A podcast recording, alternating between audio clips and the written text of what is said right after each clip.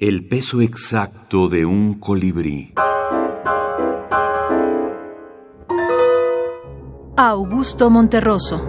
Soy, me siento y he sido siempre guatemalteco. El eclipse. Cuando Fray Bartolomé Arrasola se sintió perdido, aceptó que ya nada podría salvarlo. La selva poderosa de Guatemala lo había apresado, implacable y definitiva. Ante su ignorancia topográfica, se sentó con tranquilidad a esperar la muerte. Quiso morir allí, sin ninguna esperanza, aislado, con el pensamiento fijo en la España distante, particularmente en el convento de los Abrojos, donde Carlos V condescendiera una vez de bajar de su eminencia para decirle que confiaba en el celo religioso de su labor redentora. Al despertar se encontró rodeado por un grupo de indígenas de rostro impasible que se disponían a sacrificarlo ante un altar, un altar que a Bartolomé le pareció como el hecho en que descansaría al fin de sus temores, de su destino, de sí mismo. Tres años en el país le habían conferido un mediano dominio de las lenguas nativas. Intentó algo. Dijo algunas palabras que fueron comprendidas. Entonces floreció en él una idea que tuvo por digna de su talento y de su cultura universal y de su arduo conocimiento de Aristóteles. Recordó que para ese día se esperaba un eclipse total de sol y dispuso en lo más íntimo valerse de aquel conocimiento para engañar a sus opresores y salvar su vida.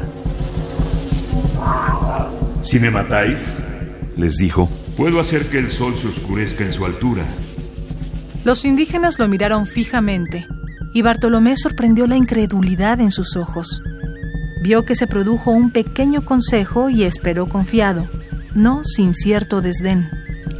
Dos horas después, el corazón de Fray Bartolomé Arrasola chorreaba su sangre vehemente sobre la piedra de los sacrificios, brillante bajo la opaca luz de un sol eclipsado, mientras uno de los indígenas recitaba sin ninguna inflexión en la voz, sin prisa, una por una, las fechas infinitas en las que se producirían los eclipses solares y lunares que los astrónomos de la comunidad maya habían previsto y anotado en sus códices sin la valiosa ayuda de Aristóteles.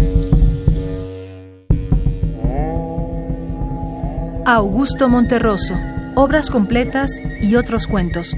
Ediciones Era, edición original, UNAM 1959, primera edición en bolsillo Era 2019 obras completas y otros cuentos reúne, digamos, toda la capacidad intelectiva y de la brevedad como trabaja Monterroso, ¿no? Considero que es una obra monumental, una obra que tendrá vigencia por todos los tiempos, sobre todo porque partiendo de la metáfora como elemento intelectivo, como elemento que procesa la brevedad y la, y la extensión, en este caso la brevedad, la metáfora es precisamente lo que designa a Monterroso. Alberto Hernández, crítico literario venezolano.